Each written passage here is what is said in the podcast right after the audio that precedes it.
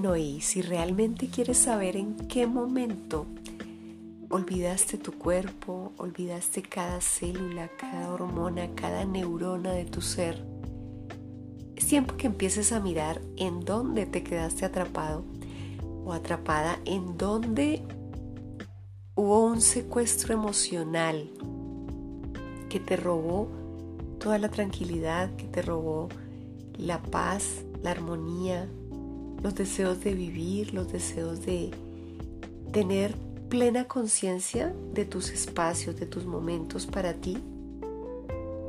Y te fuiste detrás de un salario, un matrimonio que no funcionó o no funcionaba, una amistad que no funcionaba, eh, un negocio que sabías que no funcionaba, cumplirle los deseos a alguien que, que nunca hizo nada por ti, hacer tantas cosas por otro, por el afuera, por una carrera loca, por conseguir cosas que realmente no te daban ni salud, ni armonía, ni paz, ni felicidad, ni tranquilidad, y a veces ni a ti ni a nadie, y hacías muchas cosas.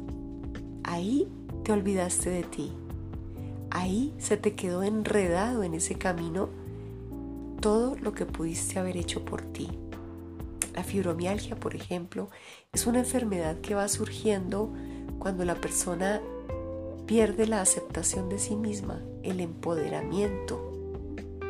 La desvalorización se apodera de esa persona. Empieza a sentir que es poca cosa, que no tiene ganas de vivir. Y resulta que tenemos tantas cosas por qué vivir, pero el problema radica en que nos enfocamos en un solo aspecto, en una sola persona, en una meta, y no nos gozamos el camino. Como diría Cervantes, la felicidad no está en la posada, sino a la vera del camino. Hay que andar, no hay que quedarse en un solo aspecto de nuestra vida mirando en círculos y caminando en círculos, sino que hay que explorar. Explorar nuevas conversaciones, nuevas formas de hacer las cosas, incluso con la misma pareja. Caminemos hoy por este, por este parque, caminemos hoy de para atrás. en vez de tomar café, tomemos chocolate. Eh, hagamos algo nuevo, algo diferente. Y si estás solo o sola, hazlo también. Tú, cepíllate los dientes con la otra mano, come con la otra mano, escucha otro tipo de música, vive de otra manera. Y volviendo al cuerpo, vuelve a tu cuerpo, vuelve a mirar tu cuerpo. Cuéntate los lunares. Mira con qué rapidez te crecen las uñas, cuántas canas te han salido ¿Cuántas veces al día te pones crema en tus manos? ¿Cuántas veces al día sientes sed? ¿Qué tan sediento te vas a dormir? ¿Qué tan sediento te levantas? Conócete, explórate, vivénciate y disfrútate. Cuando eso sucede, empiezas a vibrar en una frecuencia de amor que los demás empiezan a percibir y lo que empieza a suceder a tu alrededor es maravilloso. Así no sea la persona con la que, con la que convives. Puede ser que con la persona con la que convivas la relación esté desgastada por los años. Llámense hijos, padres, primos, tíos, pareja. Pero es posible que puedas entablar otro tipo de relación menos tóxica con personas externas. Y no estoy hablando de infidelidad, ni de deslealtad, ni nada por el estilo. Estoy hablando simplemente de darse otro espacio. Una amistad, una amiga, un amigo, una persona con quien compartir hobbies, con quien compartir temas, temas de interés para estudiar, para explorar temáticas nuevas en común o que de pronto quieras aprender de alguien que te enseñe estudiar a la par. Hay tantas cosas que se pueden hacer, aprender un oficio nuevo, emprender. Y todo eso lo puedes hacer con un nuevo aire que te das. Pero para eso es importante que empecemos a mirar qué es realmente lo que queremos. ¿Quién quiere realmente algo? tú. Tú eres cuerpo, mente, emoción y espíritu. Esos son los aspectos que comprenden el ser humano y alrededor de esto se mueven muchos aspectos. Se mueve lo social, se mueve lo laboral, se mueve lo deportivo, se mueven muchos, muchos aspectos que tienen que ver o con el cuerpo, o con la mente, o con la emoción, o con el espíritu. Cuando hay un equilibrio en todos ellos, esa bola de la vida, esa esfera de la vida que algunos hemos trabajado, donde se encuentra la pareja, la parte económica, el manejo del tiempo, los recursos, eh, las relaciones interpersonales con compañeros de trabajo, los amigos extra trabajo. Todo eso compone diferentes aspectos en los que nos movemos y es importante que en todos haya algo de armonía o mucha armonía y que haya equilibrio. No podemos ser solo trabajo, o ser solo vida social o ser solo hobbies, porque somos muchos aspectos. Entonces, volviendo a nuestro tema que nos ocupa el día de hoy, nuestro cuerpo debe estar en armonía con nuestra mente, con nuestras emociones y con nuestro espíritu. Si nuestras emociones no están bien, nuestro cuerpo no va a estar bien, porque las emociones empiezan a afectar diferentes partes del cuerpo y empieza a enfermar. Así que, si quieres tener un cuerpo bello, lo primero que tienes que hacer es tratar de tenerlo sano.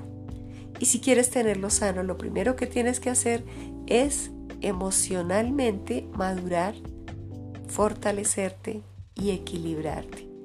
¿Para qué? Para que si ya hay enfermedades no te sigan tomando ventaja.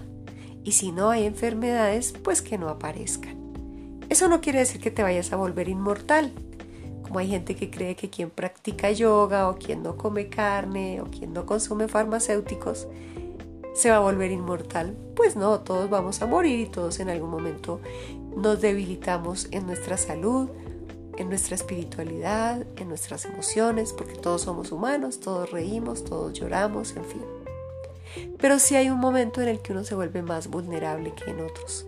Y mucho de eso tiene que ver con el manejo de las emociones. Entonces cuando nuestras emociones están observadas, cuando te observas emocionalmente, tu cuerpo va a empezar a responder de una manera más consciente.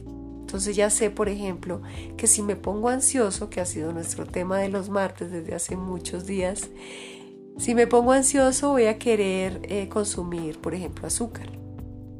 Entonces si ya sé que eso pasa, sé que si quiero consumir azúcar es porque estoy ansioso.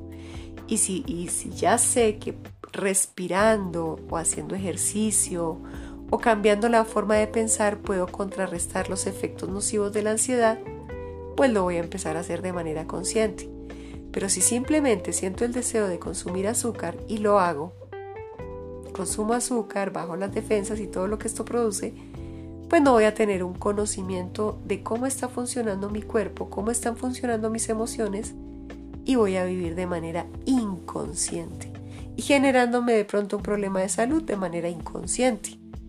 Porque consciente o inconscientemente si estás consumiendo azúcar va a tener unos efectos. Lo mismo con el alcohol, con las drogas y con muchas otras cosas. Así que lo más importante es que tengas en cuenta que debes tener conciencia de lo que estás haciendo y de lo que estás dejando de hacer por ti por tu vida, por tu cuerpo, por tus espacios y ya después por las otras personas. Pero primero fortalécete tú. Tú no puedes ayudar a cargar a una persona cuando estás cojo o cuando estás en muletas. Primero tienes que fortalecerte, soltar las muletas y ahí sí puedes ayudar a cargar a otro. Entonces, ¿cuáles son las muletas que tenemos? De pronto falta de amor, falta de autoconocimiento, falta de autoestima. ¿Qué te ha faltado por hacer? ¿En qué te ha faltado autorrealización? Estás a tiempo, estás a tiempo de hacer muchas cosas que no has hecho. Ese curso, ese aprendizaje, ese viaje, ese vestido, esa chaqueta, esa película, tantas cosas que no has hecho. Haz una lista. Yo te invito para que hagas una lista de todo lo que deseas y no has hecho. Lo que has postergado hace más de 20 años, hace más de 10 años, hace una semana o lo que se te ocurre ahorita. Porque es posible que lo que deseabas hace 20 años y que llevas 20 años deseándolo, si tú te sientas y te pones a mirar, dices, no, ya no quiero eso ya no es eso lo que, lo que quiero, porque es que tú ya no eres el mismo o la misma de hace 20 años, ni de hace 10 años. Es más, ni siquiera eres la misma o el mismo de la semana pasada. Es posible que la semana pasada hayas tenido unos deseos locos de comer pizza y en este momento ya no sientas deseos de pizza, de pronto ya quieres una crema de vegetales o una hamburguesa. Es posible que hayas cambiado tus deseos tus tendencias, tus gustos de un momento a otro, por algo que viste, que oíste, que sentiste o por algún proceso hormonal que cambió en ti. Entonces en ese orden de ideas también puede haber cambiado lo que deseabas hacer en la vida. Así que revisa qué es lo que en este momento quieres y hazlo. Estás a tiempo. No importa si tienes 15, 20, 40, 60, 90 años, no importa hazlo a tu manera, a tu ritmo, a tu modo, pero hazlo. Esa es una manera de darte el espacio que te corresponde en tu vida, de quererte, de amarte, de aceptarte, de darte el espacio de ser feliz. Espero que esta corta intervención de nuestro día de hoy te sirva y espero que vayas haciendo esa lista. Ve y corre por papel y lápiz, escribe.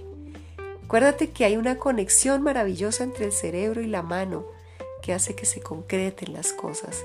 Lo que tú escribes con tu mano a tu cerebro le llega como una orden directa. Entonces escríbelo y luego lo pronuncias y das por hecho que así lo vas a hacer. Y hazlo, hazlo ya. Y nos vemos el próximo jueves con más tema de autoconocimiento, autoaceptación, amor propio y todos los temas que nos van a ocupar en este mes de septiembre del amor y la amistad, del verdadero amor y la verdadera amistad con la persona más importante y con los demás. Un abrazo para todos y feliz resto de día. Que disfruten de este hermoso momento que se llama vida. Chao, chao.